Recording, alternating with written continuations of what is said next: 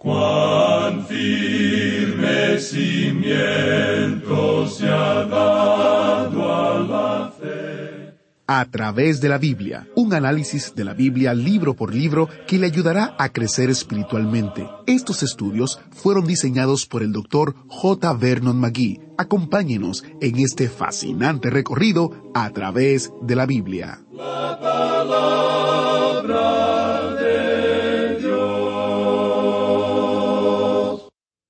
Bienvenido a través de la Biblia, el programa donde conocemos a Dios en su palabra. Soy su anfitrión, Heiel Ortiz.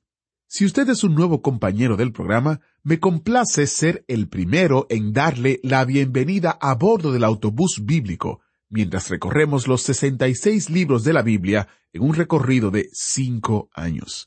Actualmente estudiamos el libro de Isaías, que también ha sido llamado el quinto Evangelio. Es un libro profético que toca con exactitud y claridad los temas de el nacimiento virginal de Cristo, su carácter, su vida, su muerte, su resurrección y su segunda venida. También quiero hacerles saber que ofrecemos gratuitamente las notas y bosquejos del Dr. Magui sobre cada libro que estamos estudiando, incluyendo el libro de Isaías. Son una herramienta útil para aprovechar al máximo su estudio de la palabra de Dios junto con la audición de este programa. Visite a través de la biblia.org barra notas para realizar su descarga gratuita o también puede suscribirse para recibir por correo electrónico a través de la biblia.org barra notas. Iniciamos en oración. Padre Eterno, es una maravillosa oportunidad la que tenemos de estudiar tu palabra. Te pedimos, Señor, que hables a nuestra mente y corazón y que podamos vivir vidas que te honren y te agraden a ti. En el nombre de Jesús te lo pedimos. Amén. Con nosotros, nuestro maestro Samuel Montoya y el estudio bíblico de hoy. Al llegar al capítulo 27 de Isaías en este día, amigo oyente, muchos de nosotros nos damos cuenta que, aun cuando nos encontramos en un programa de cinco años, tenemos que continuar avanzando. En nuestro programa anterior tratamos con lo que decía el capítulo 26, quizá de una forma demasiado rápida, pero ahora quisiéramos regresar al versículo 19 de ese capítulo 26 y mencionar algo que no debemos dejar de lado. Hablando honradamente, no vamos a seguir adelante sin haber dicho algo en cuanto al versículo 19. Permítanme pues leer este versículo 19 del capítulo 26 de Isaías. Siga conmigo. Tus muertos vivirán, sus cadáveres resucitarán.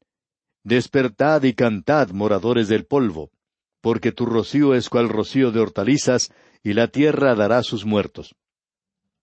A esto que se menciona aquí, debemos agregar el maravilloso hecho de que esta gente está mirando hacia atrás durante la época del reino aquí en la tierra, y también que ellos habían pasado a través del período de la gran tribulación, habiendo tenido dolores como la mujer encinta cuando se le acerca el momento del alumbramiento. Y ahora se encuentran en el milenio, y el reino milenario está aquí. Y el profeta dice aquí, tus muertos vivirán. Eso es como si fuera la voz de Jehová mismo interrumpiendo el arrobamiento del profeta cuando éste está mirando hacia atrás. Tus muertos vivirán. Bueno, ¿los muertos de quién? Creemos obviamente que se refiere a la nación de Israel. De eso es que está hablando en este capítulo, y él continúa diciendo, sus cadáveres resucitarán. Algunos entienden esto como una interpretación nacional de la nación de Israel, como se menciona ya en el capítulo 37 del libro de Ezequiel, donde tenemos la visión del valle de los huesos secos. Hay otros que mencionan también Daniel capítulo 12 versículo 2, y allí se habla de resurrección individual de personas. Bien, alguien dice, eso no es una resurrección nacional e individual, ¿verdad? Bueno, creemos que en realidad se refiere a ambas. Es difícil tener una resurrección de una nación, como se refiere aquí, sin tener una resurrección de personas o individuos, aquellos que constituyen esa nación. No vemos cómo se puede tener una resurrección de una nación sin tener la resurrección de las personas. Ahora estos muertos son incluidos en un coro de aleluya, y la palabra allí es despertad y cantad. Lo que nos impresiona en cuanto al reino milenario sobre esta tierra es que usted y yo estamos viviendo en el presente en una tierra que en cierto sentido podríamos llamar un cementerio. Los muertos están por todas partes. Hay cementerios por todos los lugares. No hay ningún momento del día y de la noche cuando no haya algún muerto y exista una procesión hacia el cementerio. Eso es algo de lo cual no queremos pensar mucho, porque no es un cuadro muy agradable, por cierto. Pero Dios dice que esta tierra nunca fue creada con la intención de ser un cementerio. Él va a detener eso y va a cambiar ese proceso. Él resucitará de los muertos no solo a los salvos, sino también a los perdidos, y ellos serán resucitados para juicio. El pensamiento que tenemos aquí es que esta tierra en la cual usted y yo vivimos no tendrá en el futuro un cuerpo muerto a través de toda la eternidad. Eso hará que éste sea un lugar bastante bueno para vivir. Ahora, al llegar al capítulo 27 de Isaías, encontramos un tercer cántico maravilloso en cuanto al reino. Ya tuvimos otros dos allá en los capítulos 25 y 26, usted recuerda. Aquí concluye esto del reino, de la llegada del reino. En este capítulo concluye el cántico triple del reino. Y quisiéramos que usted se dé cuenta de cómo esto ha sido dividido. En los primeros seis versículos encontramos el cántico de la viña. Los versículos siete al once nos dan la aflicción de Israel de sus enemigos, y eso se presenta en contraste. Luego tenemos el regreso seguro de Israel a la tierra prometida, y eso se confiesa. Eso lo leemos en los versículos doce y trece. Notamos en el versículo uno que éste comienza con las palabras en aquel día. Y eso nos proyecta inmediatamente hacia el futuro. Ya hemos dicho que aquel día es una expresión técnica que se refiere al día del Señor, al día que comienza, como comienza el día hebreo, con el atardecer, con la época de la gran tribulación, y continúa hasta el reino milenario. Y hablando honradamente, amigo oyente, creemos que continúa hasta la eternidad. Porque esa salida del sol, ese amanecer, no concluirá jamás. Ahora el versículo uno de este capítulo veintisiete de Isaías dice En aquel día Jehová castigará con su espada dura, grande y fuerte al leviatán, serpiente veloz. Ahora, ¿qué es esa espada del Señor? Bueno, es la palabra de Dios. Se nos dice en otra parte que cuando el Señor Jesucristo venga, de su boca saldrá una espada de dos filos, y con ella castigará a las naciones. Ahora, ¿se refiere esto en forma literal a una espada? Hay quienes opinan que hay que tomar las cosas literalmente. ¿Piensa usted que aquí se habla de una espada en forma literal? Bueno, uno a veces descubre que hay lenguas así, y son bastante filosas. Y la palabra de Dios es viva y eficaz y más cortante que toda espada de dos filos. Claramente podemos identificar esto con la palabra de Dios, con su palabra, y eso es todo lo que Dios tiene que hacer. Con su palabra, Él creó todas las cosas, y con su palabra, Él juzgará. Ahora, ¿quién va a juzgar? Leamos la segunda parte del versículo uno. Al leviatán, serpiente veloz, y al leviatán, serpiente tortuosa, y matará al dragón que está en el mar. Aquí tenemos el castigo del leviatán. Y pensamos honradamente que este versículo tendría que estar al final del último capítulo, pero ese es un punto técnico, digamos, y no vamos a entrar en argumentos en cuanto a esto. Lo importante de notar y de saber acerca de este versículo es que en aquel día al comienzo del reino, el Señor Jesucristo castigará a la serpiente, al leviatán, el cual es Satanás. Y él va a ser arrojado al abismo y permanecerá en ese lugar por mil años, según se nos dice allá en el libro de Apocalipsis. Creemos que podemos identificar a este aquí con Satanás. Se nos dice que este dragón que fue arrojado es la serpiente antigua llamada el diablo y que engaña a todo el mundo. En Apocalipsis capítulo 12, versículo nueve leemos, Y fue lanzado fuera el gran dragón, la serpiente antigua, que se llama Diablo y Satanás, el cual engaña al mundo entero, fue arrojado a la tierra, y sus ángeles fueron arrojados con él. Y en el capítulo 41 de Job, versículos 15 al 17, vemos que la gloria de su vestido son escudos fuertes. Amigo oyente, estaban allí para su protección. Y Satanás piensa que él es invulnerable, que no puede ser tocado. Eso nos lleva, por supuesto, a ver el gran orgullo que tiene Satanás. No creemos que él se dé cuenta ni aun en este día que él puede ser juzgado y castigado. Él piensa que probablemente está más allá del juicio del Dios Todopoderoso. De paso digamos que hay muchas personas que piensan así. Hay muchas personas que piensan hoy que no vendrá ningún juicio. Ellos ridiculizan una idea así. Y ese, por supuesto, es un pensamiento satánico. Y aquí tenemos referencia a eso. Creemos que sería bueno destacar aquí el hecho de que varios intérpretes destacados de las Escrituras piensan de él, o sea, de este leviatán aquí, como Satanás, pero también lo consideran una referencia al río Tigris, que en cierto sentido serpentea en su cauce, y también al río Éufrates y el río Nilo, y allí se encontraba la nación de Siria. Babilonia también se encontraba al lado del río Éufrates y Egipto al lado del río Nilo, y podemos ver cómo resulta todo esto. Estas naciones, los reinos de este mundo, pertenecen a Satanás, y creemos que tenemos aquí un cuadro figurativo maravilloso. Este capítulo 27 comienza en realidad con el versículo dos, donde dice, En aquel día, cantad acerca de la viña del vino rojo.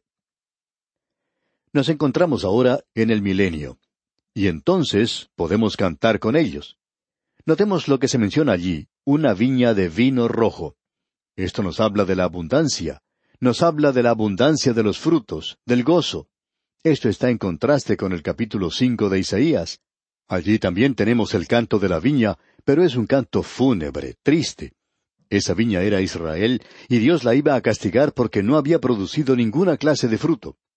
Ahora nos encontramos en el milenio, y aquí hay una abundancia de fruto. ¿Por qué? La respuesta la encontramos en el versículo tres, donde se nos dice, Yo Jehová la guardo, cada momento la regaré, la guardaré de noche y de día, para que nadie la dañe. Esto debería informarle a ciertas personas que Dios no ha acabado aún con la nación de Israel. Estos son pasajes de las Escrituras que mucha gente ni siquiera lee. Y de seguro que muchos de los que nos escuchan ni siquiera lo han escuchado por radio antes de esto. Quizá usted no escuchó mencionar ninguna otra cosa al respecto en otra parte.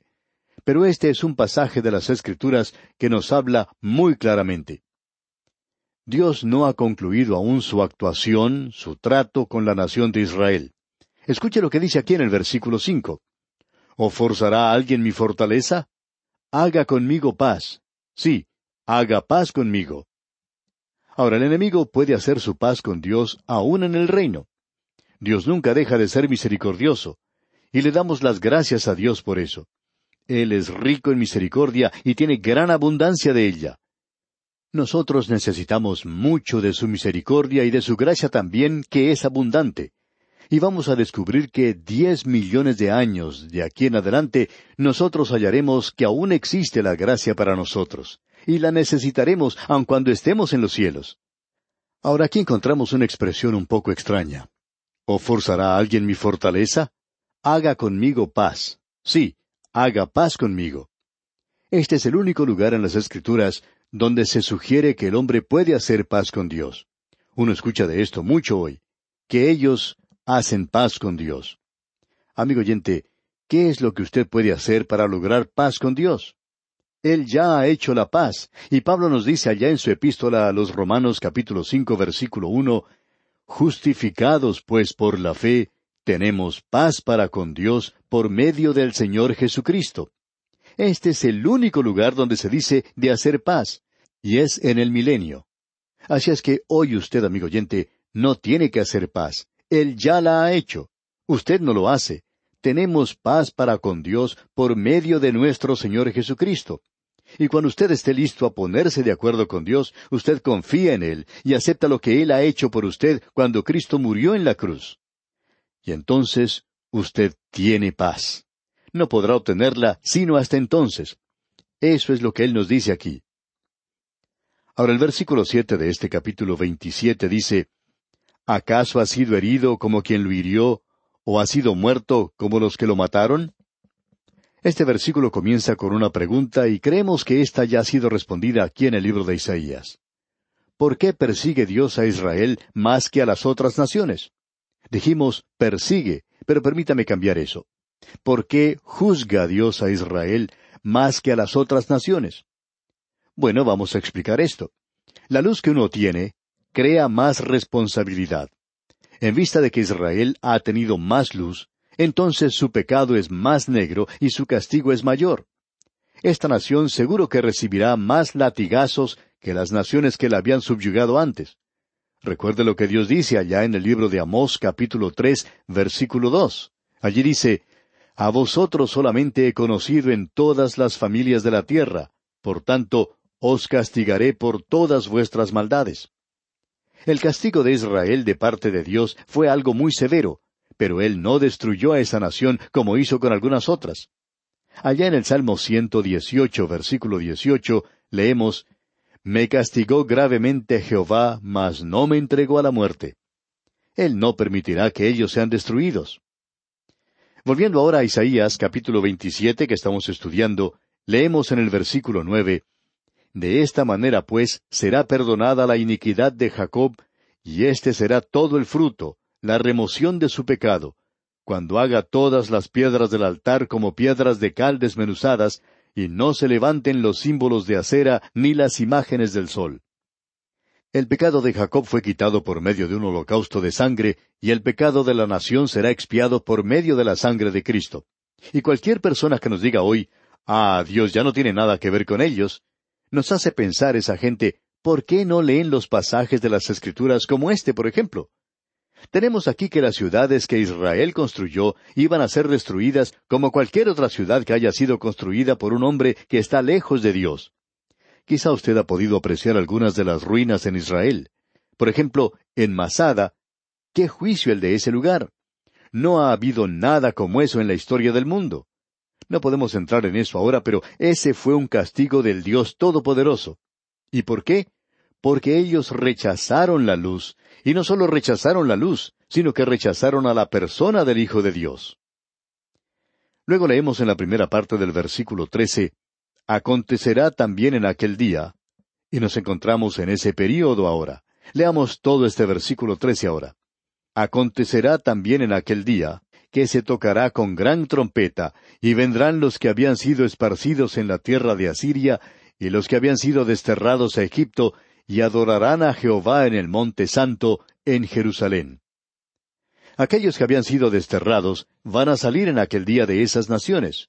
Sin embargo, no vemos el cumplimiento de eso hoy. Amigo oyente, cuando Dios llegue a motivarlos, y Dios lo hará, entonces ellos saldrán y adorarán a Dios. De la misma manera en que Él nos llamó a usted y a mí, Él los llamará a ellos. Esta sección que tenemos ante nosotros nos revela de una manera muy directa que Dios tiene la intención de restaurar a la nación de Israel a la tierra prometida. Y nosotros no tenemos ningún argumento con aquellos que dicen esto. Simplemente decimos lo siguiente, que ni siquiera existe una duda de que ellos van a ser restaurados en la tierra. Es una cuestión de si usted cree o no cree en la palabra de Dios. Y si usted cree la palabra de Dios, ¿qué hace con un pasaje como este? No se le puede espiritualizar, porque aquí se habla acerca de naciones como Asiria, Egipto, Israel y Jerusalén. Todos estos son lugares descritos en forma literal. Dios dice que estos van a ser restaurados literalmente. ¿Qué argumento puede presentar en cuanto a esto? Nuestra sugerencia es que si usted tiene una consideración elevada en cuanto a la palabra de Dios, entonces crea lo que Dios dice aquí. Y llegamos ahora al capítulo 28. Tenemos aquí la invasión inmediata de Efraín. Ese es el reino del norte, de parte de Asiria. Y aquí tenemos un cuadro del futuro y una advertencia para Jerusalén. Hemos finalizado con una sección y ahora en este capítulo entramos a una sección completamente nueva. En los capítulos 24 al 27 estuvimos observando profecías que se referían completamente al futuro. Ahora, en los capítulos 28 al 35, tenemos otras profecías, las cuales se refieren a una situación local y que tienen un cumplimiento que ya ha pasado, ya ha ocurrido. Y ya hemos tenido esto en el pasado. Vamos a ver ahora que se nos presentan juntas en una forma maravillosa. Estas se extienden hacia el futuro y cubren el mismo período que la sección anterior. En esta tenemos seis ayes. Y esta sección culmina en la gran batalla de Armagedón o la guerra de Armagedón, debemos decir y eso es en el capítulo treinta y cuatro. Y luego le sigue el beneficio del milenio, que es llevado a la tierra en el capítulo treinta y cinco. Hay muchos que conocen acerca del capítulo treinta y cinco, pero no conocen mucho acerca del capítulo treinta y cuatro de Isaías. Pues bien, hablando ahora del capítulo que nos concierne hoy, el capítulo 28, tenemos una ilustración muy buena de la combinación de las profecías cercanas y futuras, de los hechos pasados y de los hechos futuros, aquello que ha sido cumplido y de aquello que será cumplido, de aquello que es local e inmediato y aquello que es general y en el futuro lejano. Ahora el reino del norte de Israel se define aquí por el nombre de Efraín, y este reino muy pronto irá a la cautividad a Siria. Fue en el año 721 cuando el rey de Siria, Salmanasar, invadió al reino del norte, derribó el reino y tomó a la gente en cautividad. Eso es lo que tenemos ante nosotros. Tenemos pues aquí la inmediata caída a la cautividad de Efraín. Y el primer versículo de este capítulo veintiocho dice, Ay de la corona de soberbia de los ebrios de Efraín, y de la flor caduca de la hermosura de su gloria que está sobre la cabeza del valle fértil de los aturdidos del vino. Aquí se refiere al reino del norte. Una de las cosas que ha hecho caer a tantas naciones ha sido el licor, el alcohol. Los ebrios que se mencionan aquí son literalmente borrachos y también aquellos que lo son espiritualmente. Y cuando lo son espiritualmente, están llenos de orgullo y borrachos de soberbia. Se encuentran en un estado de estupor en cuanto al entendimiento espiritual. Ahora en el versículo tres encontramos lo siguiente. Con los pies será pisoteada la corona de soberbia de los ebrios de Efraín. Quizá a usted no le guste eso, pero Dios nunca pide disculpas. Él nos dice que eso es lo que Él hizo. El profeta nos presenta aquí este cuadro de una persona borracha, y esta es una civilización de alto nivel que había sido desarrollada en el reino del norte. Todo lo que uno tiene que hacer hoy es ir a una montaña de Samaria, donde está el palacio que construyeron Omri y Acab. Allí es donde vivieron Jezabel y Acab. Y amigo oyente, el Señor siempre le da a los impíos y a los ricos los mejores lugares para vivir y creemos que quizás sea algo justo, ya que ellos no van a tener un buen lugar donde estar en la próxima existencia, en el próximo mundo. Así es que tienen las cosas más lindas aquí. Ese es un lugar muy hermoso en esa tierra. De allí uno puede contemplar el mar Mediterráneo, el valle del Jordán, el monte Hermón cubierto de nieve al norte y los muros de Jerusalén hacia el sur. Amigo oyente, usted no buscaría un lugar más hermoso para vivir.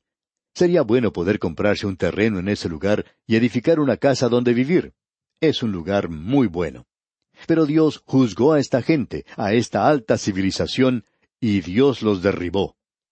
Luego en el versículo cinco vemos que las cosas se mueven hacia el futuro, y comienza diciendo, en aquel día, y amigo oyente, también nosotros vamos a movernos hacia el futuro y vamos a esperar hasta nuestro próximo programa, Dios mediante, para continuar con nuestro estudio. Y como es nuestra costumbre, le sugerimos leer el resto de este capítulo 28 de Isaías para estar mejor informado de lo que trataremos en nuestro próximo estudio. Pero antes dejamos con usted estas palabras de Isaías. Confiad en Jehová perpetuamente, porque en Jehová el Señor está la fortaleza de los siglos. Hasta pronto, y que el Señor le bendiga. ¿Fue de ayuda para usted el estudio de hoy? ¿Desea enviarnos algún comentario de lo que ha estado escuchando? Entonces escríbanos, no espere más. Nuestro correo electrónico es atv@transmundial.org. atv@transmundial.org. Si desea recibir las notas y bosquejos de lo que estamos estudiando, suscríbase gratis en nuestra página en internet a través de la Biblia .org barra notas a través de la Biblia.org barra notas.